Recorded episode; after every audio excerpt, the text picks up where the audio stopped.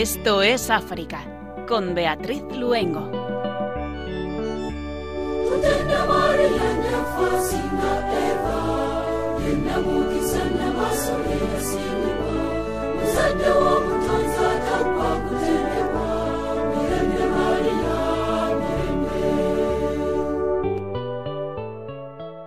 Historia y oración son los contenidos de nuestro programa de hoy. Un jueves más, como cada 15 días, nos vamos a África, a ese continente que está tan cerca de España y de Europa. Saludamos con mucho cariño a los oyentes de Radio María que nos están escuchando, Pedro Calasanz Nan colaborando en el programa y en el control de sonido y Beatriz Luengo, quien les habla.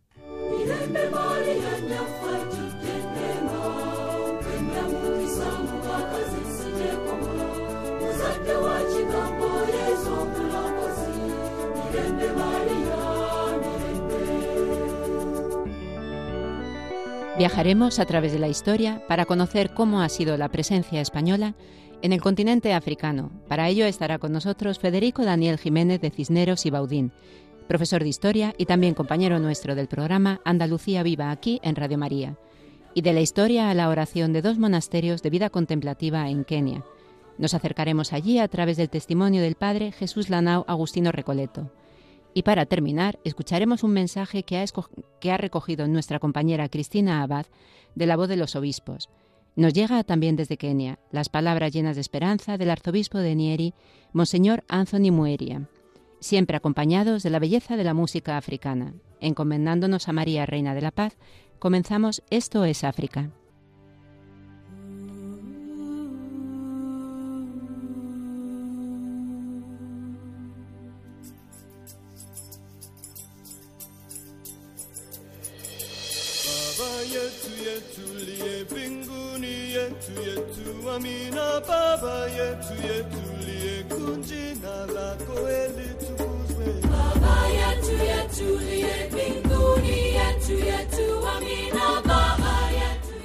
Secuestrado y asesinado un sacerdote en Kenia. El cuerpo del padre Michael Maingi Cuengo, vicepárroco de Tata en la diócesis de Machacos, fue encontrado enterrado en el condado de Embu. El sacerdote había sido secuestrado el pasado 8 de octubre y sus familiares habían denunciado su desaparición a la policía. los investigadores han logrado detener a un sospechoso que usaba el móvil, tarjeta de crédito y vehículo del sacerdote asesinado. El padre Cuengo fue ordenado sacerdote en el año 2012 y siempre había servido en la parroquia de Tata.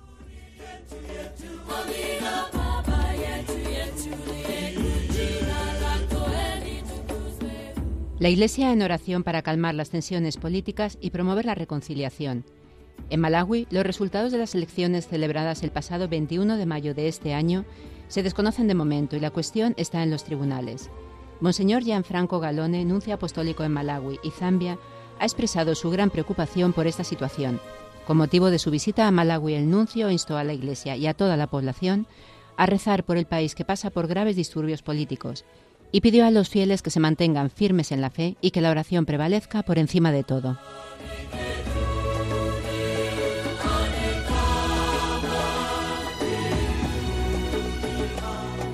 Un misionero laico apóstol de los leprosos hacia la beatificación.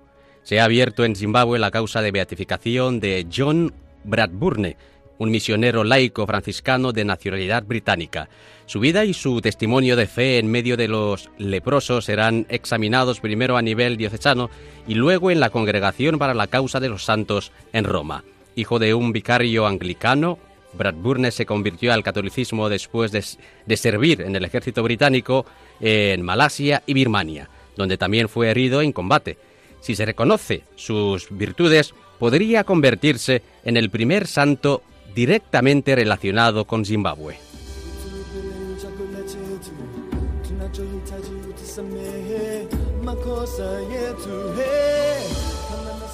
Grandes zonas de África Oriental afectadas por las inundaciones.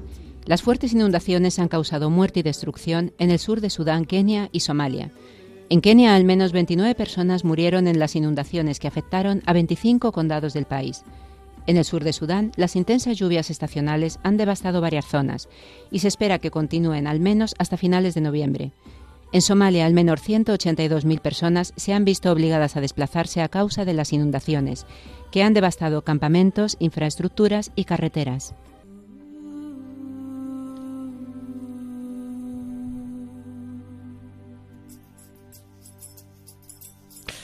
Nuevo secuestro de un sacerdote en el sur de Nigeria. El padre Arinze Madu, vicerector del seminario Reina de los Apóstoles en Imeziowa, en el estado de Enugu, fue secuestrado el pasado 28 de octubre por un grupo de desconocidos. En junio, la Conferencia Episcopal de Nigeria, a través de su presidente Monseñor Agustín Akubeze, arzobispo de Benin City, denunció un nivel de inseguridad sin precedentes, recordando los numerosos casos de secuestros y masacres de civiles cometidos en diferentes zonas del país.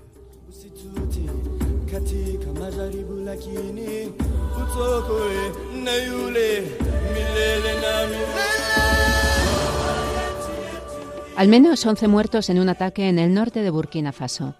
Este ataque, perpetrado la noche del 26 al 27 de octubre, fue llevado a cabo por hombres armados no identificados en la provincia de Sum, en el norte de Burkina Faso. Los asaltantes se llevaron a varias personas y el domingo aparecieron los cuerpos sin vida de 11 secuestrados que habían sido ejecutados. Burkina Faso ha registrado en el último año un recrudecimiento de la violencia yihadista, así como una intensificación de la violencia intercomunitaria que enfrenta a pastores y agricultores.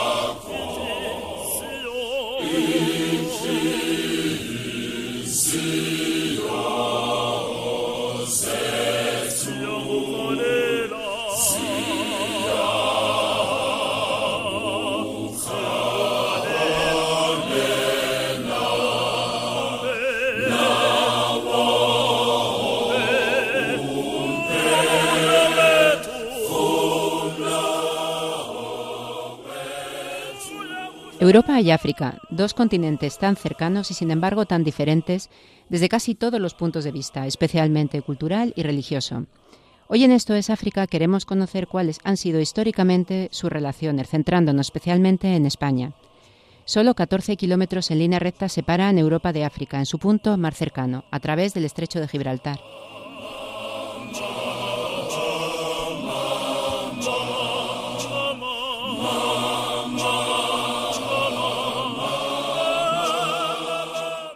Tenemos hoy con nosotros en Esto es África a Federico Daniel Jiménez de Cisneros y Baudín, profesor de Historia y compañero aquí en Radio María en el programa Andalucía Viva. Muy buenas tardes, Federico. Te damos la bienvenida a Esto es África, aquí a nuestro programa. Muchas gracias. Encantado de participar en este programa de Radio María.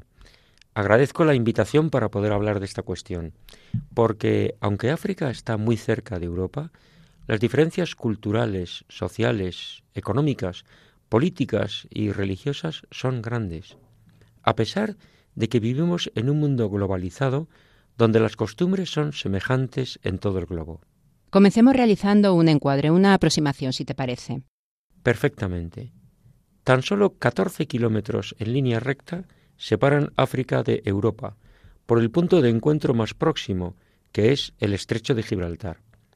Sin embargo, aunque la distancia geográfica es mínima, es menor que la distancia entre muchas poblaciones de nuestra península, la distancia real es enorme. Europa, España, tiene una cultura clásica cristiana occidental. África, en ese punto de Marruecos, tiene una cultura islámica oriental. Pero no siempre fue así. Por eso vamos a repasar algunos momentos históricos en los cuales podremos ver que las relaciones entre ambos continentes, África y Europa, fueron otras, mucho más estrechas, porque las diferencias eran mínimas o inexistentes. Pues coméntanos entonces. Remontándonos a la antigüedad, a la edad antigua, hemos de hablar de las colonizaciones. Son un fenómeno en el cual algunos pueblos que habitaban en el Mediterráneo oriental y central se extienden por las costas mediterráneas y establecen factorías, colonias y asentamientos. Es lo que se conoce como las colonizaciones del Mediterráneo. Mencionaremos solo tres, fenicios, cartagineses y griegos. Los fenicios se establecieron a ambos lados del estrecho de Gibraltar. Al norte en la península ibérica, encontramos Abdera, Calpe, Malaca o Sexi. Al sur, en la costa norteafricana, Hippo, Lixus, Rusadir y Tingis. Tanto los griegos como los cartagineses siguieron los pasos de los fenicios, estableciéndose en los mismos lugares u otros cercanos. Tanto para los fenicios como para los cartagineses y griegos no había diferencia entre las dos orillas, europea y africana, las actuales costas españolas y las marroquíes. Ambas costas eran del mar que ellos cruzaban frecuentemente. Por tanto, nos imaginamos que la percepción que estos pueblos tenían de los habitantes de ambos continentes era semejante. ¿Y esta percepción continuó luego o desapareció pronto? Continuó durante varios siglos más. Estamos hablando de tiempos anteriores a Jesucristo, de antes de Cristo. Nuestra cronología, que es universal, está aceptada en todas las culturas, aunque coexista con otras cronologías, y es la cronología cristiana. La historia de la humanidad se divide en dos etapas, antes de Cristo y después de Cristo. Jesús es el Señor de la historia. Y decimos esto porque precisamente en estos siglos cercanos a Jesús de Nazaret es cuando llegará otro pueblo, el romano, que va a influir poderosamente en estas tierras, tanto europeas como africanas. Porque verdaderamente quienes hicieron del mar Mediterráneo una unidad fueron los romanos, hasta el punto que le llamaron nuestro mar, Mare Nostrum. Los romanos lograron un gran imperio, curiosamente en época republicana, todavía no imperial, en torno al mar Mediterráneo. Nuestra península ibérica recibió el nombre de Hispania y con el paso del tiempo fue dividiéndose en provincias. Primero dos, ulterior y citerior. Después tarraconense, lusitania y bética. Posteriormente, la tarraconense se subdividió en cartaginense, Galecia, Baleárica y tarraconense, y se añadió la Mauritania tingitana, capital Tingis, Tánger. Y esto es importante resaltarlo, porque en los primeros siglos después de Cristo, durante el Imperio Romano, el norte africano y el sur peninsular estaban unidos políticamente. La región norteafricana de Mauritania Tingitania dependía de la Bética y la capital era Tingis, la actual Tánger, como hemos dicho. Es decir, que hasta los romanos parece que no había diferencia entre los habitantes europeos y africanos. Posiblemente en el sentido de que incluso políticamente pertenecían a la misma división administrativa imperial. Y continuamos la historia. Todos recordamos que el imperio romano se vino abajo con las invasiones de los pueblos bárbaros. Bárbaro es una palabra que significa extranjero. Lo que sucede es que en la rica lengua española que hablamos tantos millones de personas en todo el mundo, la palabra bárbaro se asocia a persona sin cultura ni educación. Hubo pueblos bárbaros que tenían más educación y cultura que otros, y hubo otros que eran doblemente bárbaros, es decir, extranjeros e incultos. Aclarado esto, y volviendo a lo nuestro, los pueblos bárbaros o extranjeros que ocuparon la península ibérica, en un primer momento, fueron los alanos, suevos y vándalos. Pues bien, estos últimos, los vándalos, se establecieron a ambos lados del estrecho de Gibraltar, es decir, ocupando el valle del Guadalquivir, lo que hoy es Andalucía, y el norte de África, lo que hoy es Marruecos. En un segundo momento, los visigodos se impusieron a los otros pueblos bárbaros. Y los visigodos, cuyo reino primero tenía como capital Tolosa de Francia, Toulouse, puesto que ocupaba la mitad sur de la actual Francia. Posteriormente trasladaron la capital a Toledo, en el centro de la península ibérica. Cuando ocupan toda la península, se preocupan de ocupar también algunas zonas del norte de África, concretamente Ceuta. Es decir, que ya nos estamos moviendo en los finales de la Edad Antigua y los comienzos de la Edad Media, y las poblaciones europea y africana compartían la misma cultura, la misma lengua, las mismas costumbres y la misma religión, y pertenecían a la misma entidad política. Conviene recordar que la España visigoda es la primera vez que nos encontramos en la historia de España un Estado independiente con unidad política, legislativa, cultural y religiosa. Ya existía España en tiempo de los visigodos, en el siglo VI después de Cristo. ¿Y después continuó igual? Pues ahora, en este momento histórico, es cuando va a aparecer una gran diferencia, concretamente con lo que conocemos como la invasión musulmana. Conviene aclarar algo sobre este concepto. Rápida fue la expansión de una nueva religión con aplicaciones políticas muy concretas, el Islam. En pocos años se extienden por todo el norte africano, acabando con una importante cultura romana cristiana, y llegan al estrecho de Gibraltar, y aquí se encuentran con la presencia visigoda. La historia nos habla del conde don Julián como gobernador visigodo de Ceuta.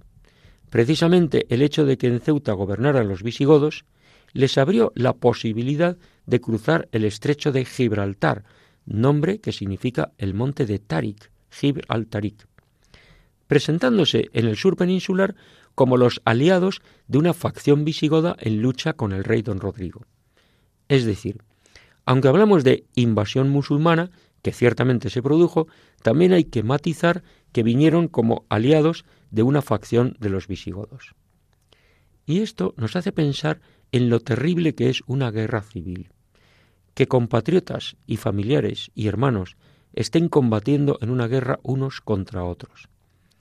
Los que vivieron la última guerra civil española tenían claro que fue lo peor que pudo pasar, aunque es cierto que se llegó a esa situación por una acumulación de causas que reflejaban el enfrentamiento entre los españoles, y que, acabada la guerra, costó mucho realizar la reconciliación nacional, que fue obra del pueblo español, y por cierto, tuvo un papel fundamental la Iglesia que fomentó el perdón, la paz, la misericordia y la piedad.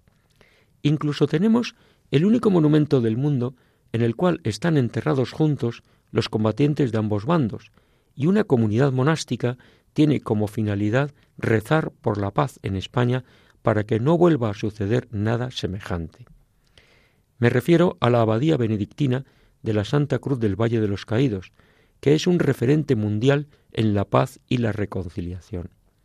Y su enorme cruz, símbolo del amor que se entrega, esa cruz que es la mayor del mundo, expresa ese deseo de paz para todos los hombres de buena voluntad. Pues bien, en tiempos de los visigodos hubo una guerra civil, y uno de los bandos buscó ayuda exterior, en los musulmanes que se extendían por el norte africano, y estos musulmanes ayudaron a este bando visigodo.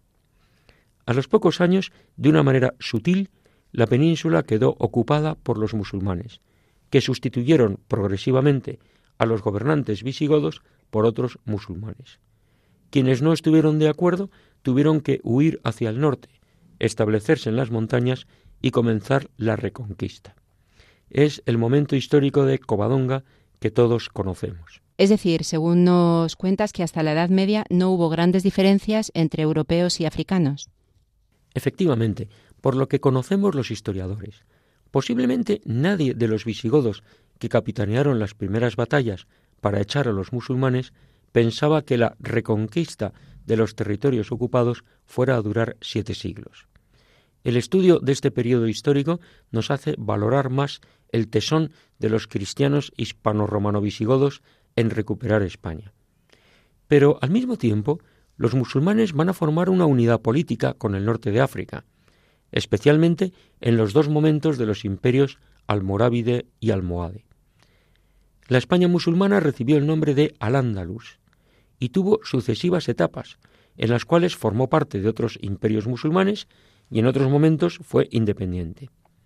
En esos momentos también las relaciones entre ambas orillas del estrecho de Gibraltar fueron importantes y decisivas.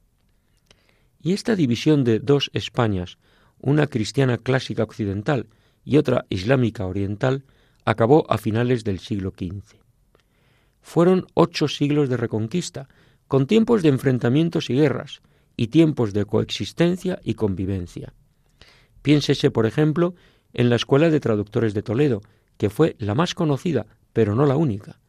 Y esta división acabó por el empeño personal de una mujer excepcional, la reina Isabel I de Castilla, Isabel la Católica, que finalizó la empresa reconquistadora con la toma de Granada. Ese año 1492, especialmente importante para la historia de la nación española por la conquista de los últimos territorios musulmanes y el descubrimiento de un nuevo mundo, el continente americano, marca también la continuidad en el camino hacia el sur. Se considera que el descubrimiento de América desvió las energías españolas en el camino hacia las tierras africanas. En esta época, reinado de los reyes católicos, regencias del cardenal Cisneros y reinados de Carlos I y Felipe II, se aprecia claramente la vocación española hacia las tierras norteafricanas. Como prueba de ello vienen las sucesivas conquistas de plazas fuertes y lugares estratégicos en el norte de África, Tánger, Ceuta, Melilla, Bujía, Trípoli, Argel y Orán, entre otras. ¿Y qué nos puedes contar de la presencia española actual? Resumiendo, los territorios españoles en África son los siguientes. Primero, las ciudades autónomas de Ceuta y Melilla. Melilla pertenece a España desde 1497 y Ceuta desde 1515. Segundo, los dos islotes del Peñón de Alucemas y el Peñón de Vélez de la Gomera, situados entre Ceuta y Melilla frente a las costas norteafricanas. Tercero, el archipiélago de las Islas Chafarinas al este de Melilla. Estas islas y los peñones anteriores pertenecen a España desde los siglos XV y XVI. Cuarto, el archipiélago de las Islas Canarias, que fue colonizado por España entre los siglos XIV y XVI. Está formado por siete islas mayores y seis pequeñas. Las siete islas mayores son Lanzarote, Fuerteventura, Gran Canaria, Tenerife, La Palma, Gomera y Hierro.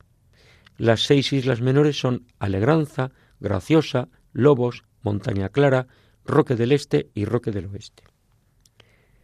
Además, en el siglo XX fueron españoles otros territorios africanos. Primero, el protectorado de Marruecos, administrado por España 50 años desde 1906, Conferencia de Algeciras, a 1956, Independencia.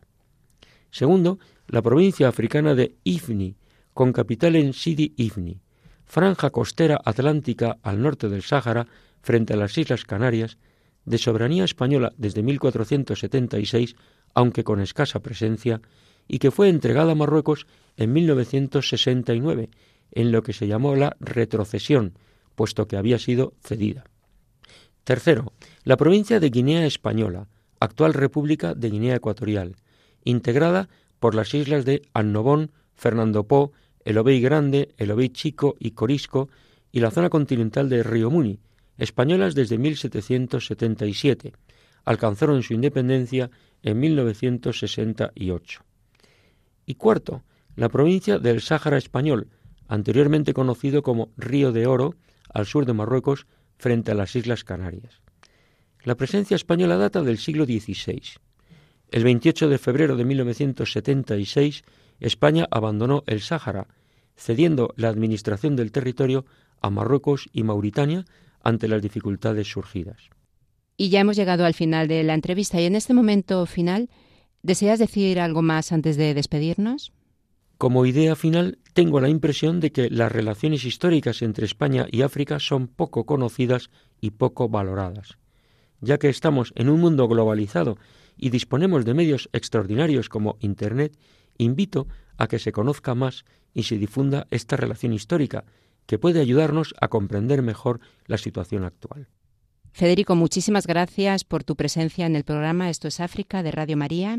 Muchas gracias a ti siempre por esta invitación.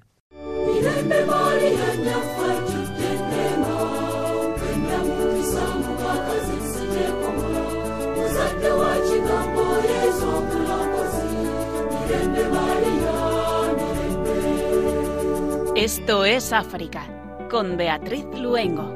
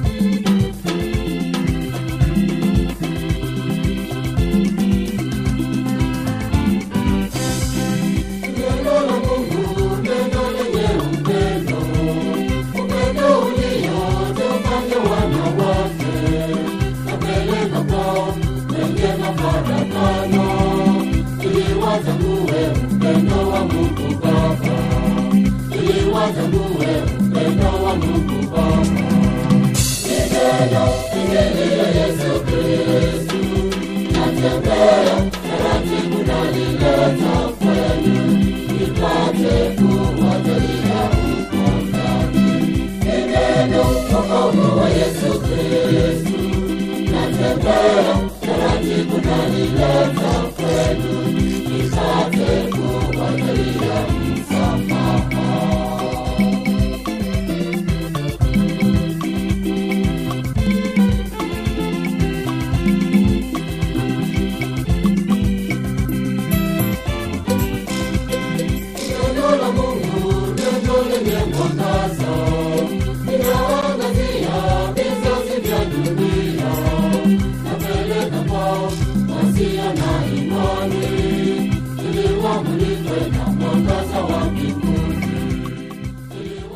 Y después de este muy interesante paseo por la historia que nos ha traído nuestro compañero de Radio María, Federico Jiménez de Cisneros y Baudín, volvemos al presente ahora para irnos a Kenia.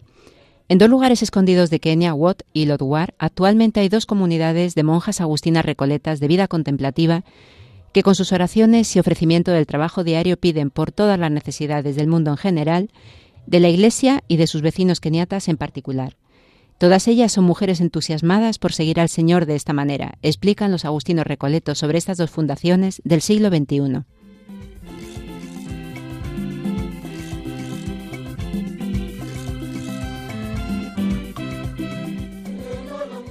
Para hablar de estas religiosas y del papel de la vida contemplativa en Kenia, Tenemos hoy en Esto es África al padre Jesús Lana Agustino Recoleto, licenciado en Teología Dogmática por la Universidad Pontificia Gregoriana de Roma, es formador, maestro de novicios y profesor, y desde 2005 asistente de la Federación de Agustinas Recoletas, Monjas de Clausura de España.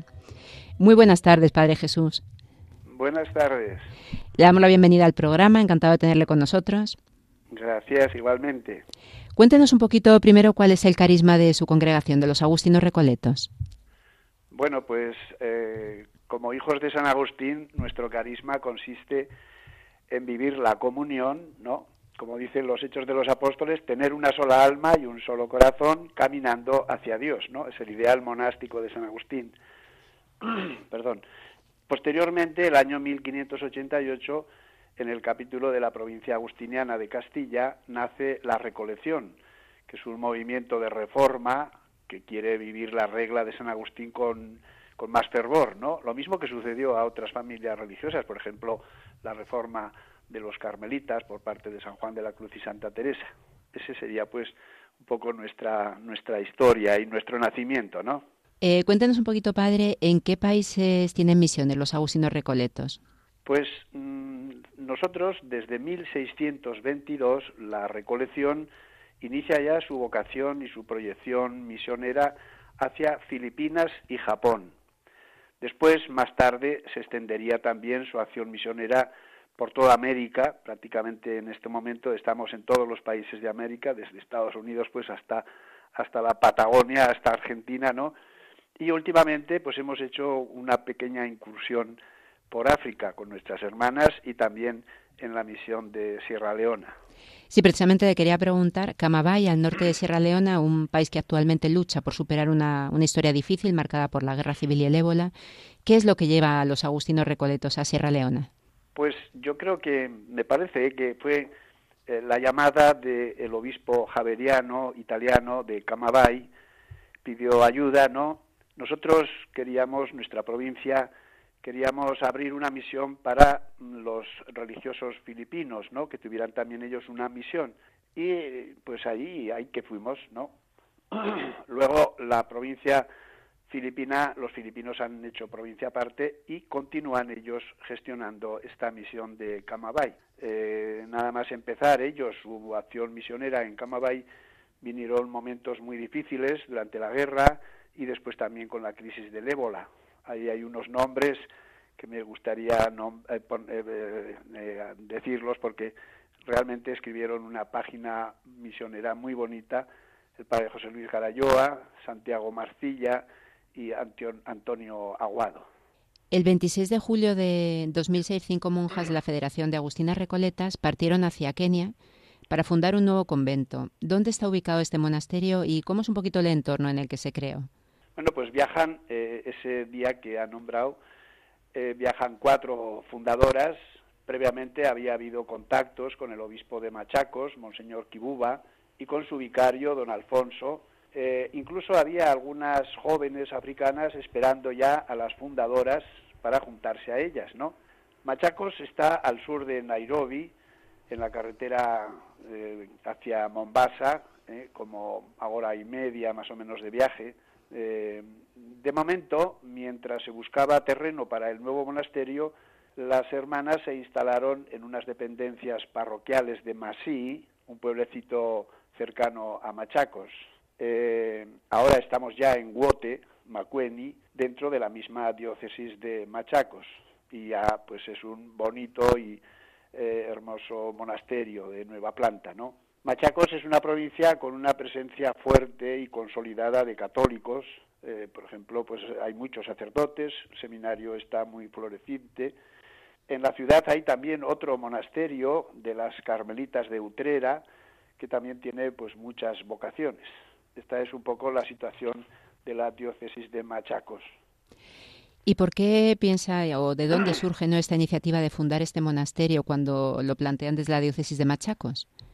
Pues la decisión parte de la asamblea de la Federación en el año 2005. Eh, unos, unos años antes, en 1992, la Federación fundó también otro monasterio en Filipinas, y hace solo dos años el monasterio de Serradilla, en Cáceres, ha fundado otro en Guatemala. Eh, el principal motivo de estas fundaciones es indudablemente vocacional, ¿no? Se trata de paliar la escasez vocacional de España para de esta manera pues eh, asegurar un poco la continuidad de los monasterios de aquí de España, aunque lógicamente también eh, una motivación eh, fuerte y sentida es la de extender el carisma recoleto a otras tierras, sobre todo a tierras donde todavía la vida contemplativa pues no, no tenía presencia. ¿Cuáles son los principales problemas que se encuentran tanto en la fundación de los monasterios como en la rutina diaria? Porque son, son países donde habitualmente ya de por sí existe una serie de problemas, no, no debe ser muy fácil, ¿no? Llegaría a sentarse. No, y de hecho, pues eh, algunas de las fundadoras pues eh, no logran hacerse a esa cultura tan diversa eh, en tantos aspectos, ¿no? Es importante también encontrar pues alguna forma de trabajo que garantice su autonomía para no depender siempre de España, ¿no? Luego la lengua es indudablemente una barrera importante y que obliga lógicamente a sacrificios ¿eh? de aprendizaje tanto para ellas que eh, aprenden terminan aprendiendo un poco el español como para las que van allí que tienen que aprender el inglés o alguna o el, Kamaba, el, el o el Swahili, ¿no? También yo creo que un, una dificultad grande es ese choque de culturas, ¿no? La mentalidad es distinta, las costumbres son distintas, hasta las comidas son distintas, ¿no? Y hay que hacerse un poco a ellas. Es cierto. Es decir, es, es, no, es, no es fácil, ¿no? Frecuentemente viaja usted a Kenia para visitar este convento de, de Wote. ¿Cómo es su vida allí cuando lo visita? ¿Cuál es su, su día a día con las hermanas que están allí? Sí, yo he viajado seis veces a Kenia y otras tantas a Filipinas. En total, yo creo que habré pasado pues un año entero en, eh, por esas, en esos viajes, ¿no? En Kenia entro en el monasterio el día que llego y podemos decir que salgo el día que me regreso a España, ¿no? En Filipinas es distinto porque he conocido los lugares más más emblemáticos, más representativos de nuestra larguísima historia recoleta en las islas, ¿no? Mi tarea en el monasterio aquí en Kenia pues es ante todo formativa. Doy clases de español, el carisma propio, la espiritualidad de nuestra familia religiosa, ¿no? La atención religiosa y litúrgica también a la comunidad, la misa, las confesiones, retiros, incluso hasta ejercicios espirituales. Además, trabajo con ellas en el campo, en la biblioteca y en otros trabajos así un poco de mantenimiento. Además, he introducido el fútbol. Les encanta y juegan con mucho fervor, así entre comillas. ¿A la religiosa del convento juegan al fútbol, padre? Sí, sí, sí. Allí tenemos un pequeño campo y a veces hasta tenemos espectadores. Los chiquillos se encaraman a la tapia, ¿no? Y, y están viendo el partido y luego hasta les piden les piden eh, firmas o sí también eh, una de las últimas veces les llevé equipaciones no de camisetas y, pantalones y, y, playeras no para jugar porque antes jugaban con el hábito y con y con unas botrancas esas que utilizaban para andar por la huerta y era un poco incómodo sí y no se ha colado ningún chiquillo a jugar al fútbol allí bueno, ahí están ellos pidiendo firmas, ¿no? Pidiéndoles eh, esto. y, siempre preguntan, bueno, ¿cuándo es el próximo partido? Son ahí, pero encaramados a la tapia, ¿eh? que es, bueno, no es muy alta, pero sí suficiente. En el, 2010, en el 2010 las Agustinas Recoletas de México fundan un segundo monasterio de esta orden contemplativa femenina de la familia Agustino Recoleta, concretamente en la diócesis de Lodwar, que está, si no me equivoco, es la parte turcana, ¿no? Sí, está en la zona norte, en la zona de los lagos, ¿no? Por tanto, está bastante apartada de Nairobi. Eh, la verdad es que yo esta fundación no la conozco. Eh, el obispo, que era español, nos la, nos la pidió a nosotros, ¿no? Pero no podíamos atender dos fundaciones al mismo tiempo. Entonces les sugerimos que acudieran a la Federación de Agustinas Recoletas de México y ellas pues lo aceptaron no y allí que se, fueron eh, indudablemente em, es una zona distinta de la de Machacos no tiene tanta presencia católica la gente es un poco nómada no entonces por ejemplo, el tema vocacional no, no han terminado de, o sea, no han tenido muchas vocaciones, ¿no? Así como, eh, sin embargo, en el nuestro, pues ha habido un montón de ellas, luego hablamos de eso, ¿no? Eh, lógicamente, eh, siempre la vida contemplativa, pues es un poco el colofón de una iglesia local, ¿no? Yo creo que todos los obispos quieren contar con algún monasterio contemplativo, piensan que sin la vida contemplativa, pues no está plenamente implantada la iglesia, ¿no? y por eso la razón de que eh, este obispo pues pidiera también la presencia recoleta allí de, las, de nuestras hermanas. Y ahora, claro, y ahora de, de cara mm, con este segundo monasterio y además de, esto que nos comentaba, ¿no? que es que es como lo que falta dentro de la vida de la Iglesia, el tener esa vida contemplativa. Eh, ¿Qué papel cree que juega más de cara a la, a la población, a la gente que está alrededor, la vida contemplativa Agustino Recoleta en, en Kenia? Ese carisma que ustedes pueden aportar. Mira, yo, yo he visto siempre ahí, en, la gente de Kenia es una gente rezadora, devota, celebra con una intensidad maravillosa su liturgia. Yo he participado alguna vez, por ejemplo, un año participé en la celebración del, del Domingo de Ramos. Allá estuvimos cinco horas eh, con la celebración. Es una maravilla y cómo lo viven, ¿no? Por eso ellos valoran la vida de oración, la vida litúrgica, de las monjas y, sí que participan, participan en ella. Por ejemplo, en la misa de cada día en el monasterio siempre había unos cuantos eh, devotos, ¿no? unos cuantos feligreses que venían allí a acompañarnos. Y ese, ese encuentro entre misión y oración, ¿no? Porque quizás si se esté muy habituado a recibir misioneros, pero ¿cómo cree que ve la población este, esta vida de esta vida contemplativa, esta vida centrada en la oración, esta vida detrás del muro, ¿no? De, un convento sí, sí. Bueno, yo creo que, como digo, eh, mm, tienen por cultura, ¿no? Una como una especie de, de, disposición o predisposición para estos valores que, que representan, pues, la vida contemplativa, la oración, el silencio, la participación litúrgica, la celebración litúrgica solemne, ¿no?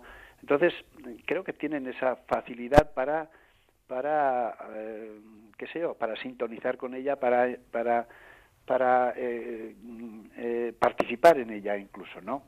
Sí. Y están surgiendo vocaciones de vida contemplativa y cuando surgen, ¿cómo conviven con la tradición? ¿Cómo lo pues enfoca la familia, el entorno más cercano? Sí, sí, no. Ahí nosotros, por ejemplo, en, en, Kenia, en, en Wote, ¿no? Realmente es un auténtico manantial de vocaciones, ¿no? Eh, la familia pues lo, lo recibe bien. ¿Cuántas veces estando yo allí pues han venido y andando, andando y caminando, ¿no? Y pues claro, a lo mejor pues no había sitio en ese momento para y era una pena tener que decirles, pues mira, espera unos meses porque ahora de momento no te podemos recibir y tal. Eh, y estas jóvenes se adaptan con facilidad a la vida contemplativa. Eh, puedo decir que, y esto es una maravilla, ¿no? Aquí en España tenemos ahora mismo repartidos en 13 monasterios unas 30 chiquitas eh, que han que se han formado, ¿no? Y que han procesado ahí en, en ese monasterio de Wote, en, Machacos, ¿no? Eh, hay unas poquitas que son también de la vecina Tanzania, pero prácticamente todas son de, de ahí, de, de Machacos, ¿no? Hace ya algunos años eh, que, que, no viajo a Kenia, ahora como cuatro o cinco años, eh, pero aquí atiendo a todas estas hermanas africanas en España, ¿no? Y me siento pues tan vinculado a África como si estuviera allí, ¿no? Seguramente que este próximo año, allá por febrero, tengo que volver porque ya es, es casi una obligación, ¿no? Esperamos que así sea y qué, bendición que estén surgiendo tantísimas vocaciones. Sí, sí, sí, sí, es una maravilla, sí. También ahora en el nuevo, la nueva fundación de Guatemala, pues estamos teniendo también muchas vocaciones pero claro, ahora según la nueva legislación de la Cororans, pues no pueden venir hasta que no hayan, se hayan formado, ¿no? No hayan hecho su profesión, etcétera. Algunas, otras se quedan allí, pues para, para asentar eh, la vida contemplativa, lógicamente. Y así en general, ¿qué, ¿qué, piensa que aportan a la fe estos monasterios de vida contemplativa en, en Kenia? Yo creo que aportan sobre todo eh, espiritualidad, ¿no? Eh, como he dicho antes, sin la vida contemplativa la Iglesia no está plenamente, plenamente implantada, ¿no? Entonces, eso es lo que aportan a esas comunidades que por otra parte, como he dicho, pues eh, sintonizan muy bien y, acogen muy bien eh, este modo de vida religiosa, ¿no? La vida contemplativa, porque conecta muy bien con su con su espiritualidad, con su sensibilidad, ¿no? Como he dicho antes, y por otra parte, pues es también una manera de, de trasplantar allí lo que es la tradición, ¿no? Esa vieja vida contemplativa, antiquísima aquí en, en, en, Europa, ¿no? Pues ahora se traslada y se, y se trasplanta a esas comunidades cristianas jóvenes y es una manera pues de, de, enriquecerlas también, ¿no? Y, y, que ellos nos enriquezcan a nosotros con su, con su juventud y con su, con su vitalidad, ¿no? Efectivamente, qué, qué bonito, ¿no? Cuando lo estaba comentando estaba pensando justo en la palabra enriquecimiento, además. Sí. Y a usted personalmente, su paso por, por Kenia, ¿qué le ha aportado a su vocación sacerdotal y a su carisma agustiniano? Bueno, pues para mí ya a estas alturas de que me ha pillado, no, ya un poquito, un poquito mayor, el participar y el, viajar a estas tierras ha sido una experiencia realmente maravillosa. Descubrir África, que uno no la conocía más que por, por, la literatura, ¿no? Convivir con estas chiquitas, ¿eh? rezar con ellas, cantar, les he enseñado cantidad de cantos, incluso eh, españoles, ¿no? Trabajar con ellas en la huerta, ellas me han enseñado a mí hasta manejar mejor la azada, jugar con ellas al fútbol, eh, en fin, eh, yo he trabajado siempre en la formación y esto pues de, comenzar ahora, así un poco más tarde, casi cuando uno ya está, pues eso, más que jubilado, volver a trabajar ahora con, con otro tipo de personas, ¿no? Con estas chiquitas eh, que son tan entusiastas y tan y que se entusiasman con las cosas más más sencillas, ¿no? Ha sido realmente una experiencia maravillosa y en fin, que el Señor me deje continuarla unos años más. Bueno, pues esperamos que así sea, vamos a rezar por ello y también por bueno, pues por la que sigan surgiendo, ¿no? Muchos monasterios de vida contemplativa, muchas vocaciones y que es una bendición y nada, le damos muchísimas gracias por haber estado con nosotros en el programa, que le pillamos un poquito a, traición. Sí, no, gracias a vosotros. Yo encantado de haber colaborado un poco con vosotros. ¿sí? Nada, un placer haberle tenido en el programa. Muchísimas gracias, padre. Nada, adiós. Un saludo. Adiós.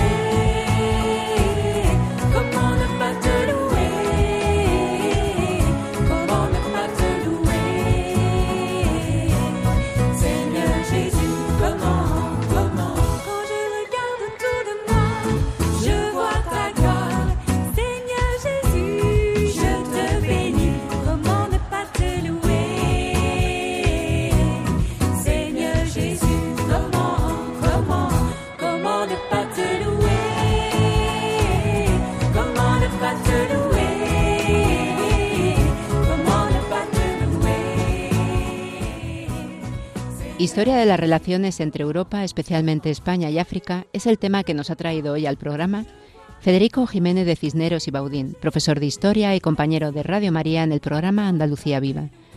También nos hemos ido a Kenia para conocer la vida, dificultades y riqueza de dos comunidades de monjas agustinas recoletas de vida contemplativa en los monasterios de Wat y Lotwar.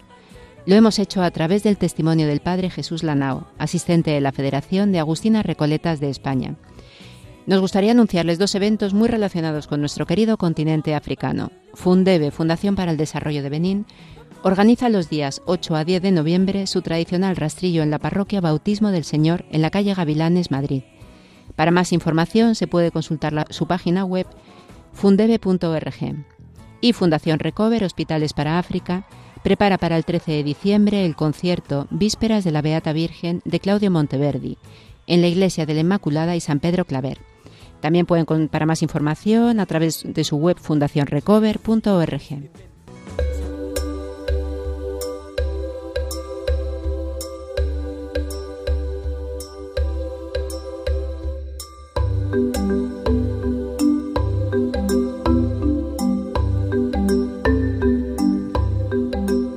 Y ya toca despedirse. Muchísimas gracias a Federico Jiménez de Cisneros y Baudín por llevarnos a la historia y al Padre Jesús Lanao por la profundidad de su testimonio sobre la vida contemplativa, en este caso en Kenia.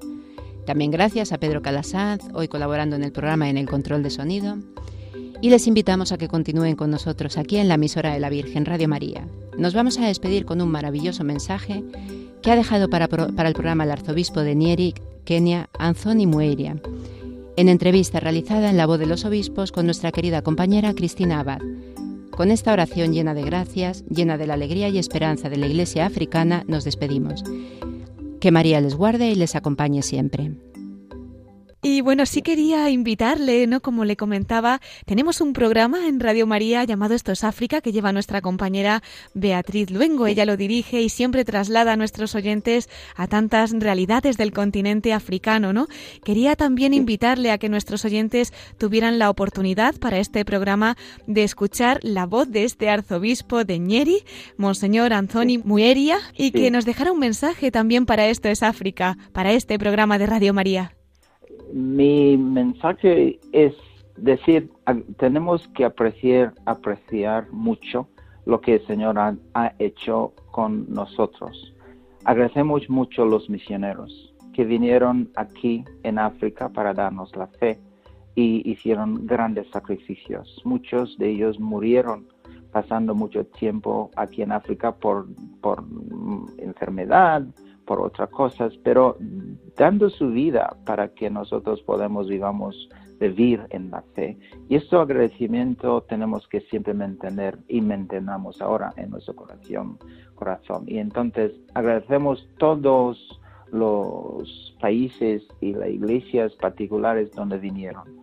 Pero al mismo tiempo agradecemos que ahora la fe en África está ya creciendo y madurando y como señal de agradecimiento. Rezamos mucho de rezamos mucho por los esta es la iglesia particular es la diócesis en otro parte del mundo donde los misioneros vinieron de donde vinieron al principio. Y apoyamos mucho de donde estamos eh, apoyando la situación que está pasando a algunos sitios donde la fe quizá se enfría un poco y animamos a ellos diciendo que la, fe y el poder del Espíritu Santo ya nos levanta, nos levanta también como hizo con nosotros hace muchos años. Y estamos siempre dispuestos, esta comunión, lo que decimos de los santos, para compartir lo que tenemos, la alegría de la iglesia africana, la fuerza de la juventud, la abundancia que el Señor ahora nos bendice de vocaciones. Y también ellos eh, en otros sitios sus eh, riquezas, que tiene mucha riqueza, es la iglesia que tiene muchísimos años de riqueza, no solamente teológica, pero hay muchas cosas de que podemos compartir, hasta cosas, digo eso, libros o cosas, no solamente fondos o finanzas, es, es cosas de experiencia.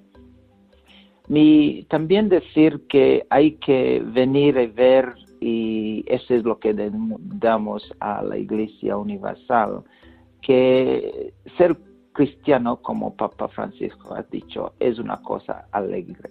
Es la, el gozo sale de eso, de ser, de participar en la fe. Y esto lo experimentamos mucho en África. Y es lo que queremos dar a toda la iglesia, la alegría de la fe, de la respuesta, que ser cristiano y participar y vivir nuestra fe tiene que ser, y también vivir en la liturgia, estar en las cosas lleno con mucha alegría. Ese es un señal de que estamos en buen camino y que el Señor está con nosotros. Y eso es lo que participamos y invitamos a todos para que experimenten un poco, no digo físicamente necesariamente, pero que experimenten este, esta alegría que el Señor quiere que surge de la iglesia, que tenemos una iglesia alegre, porque una iglesia llena del Espíritu Santo y una iglesia que sigue y mira al Señor resucitado. Y por eso eh, mi final es decir, alegran, alegremos hasta con las cosas que vemos un poco negativos, pesimistas, pues mira que la victoria del Señor es asegurada y tenemos que ser muy optimistas y alegre porque el mundo de hoy necesita este testimonio de alegría en la fe y que el Señor y la Virgen están con nosotros. La Virgen siempre lo vemos, eh, la vemos muy alegre, muy contenta. La cuando dice la Magnificat es una canción de alegría tremenda y y eso es lo que tenemos que ser participantes. Es el resto de la iglesia, de todos nosotros también, para mí y para toda la iglesia. Mensaje de África, mensaje para África también y mensaje de la iglesia universal que podemos compartir.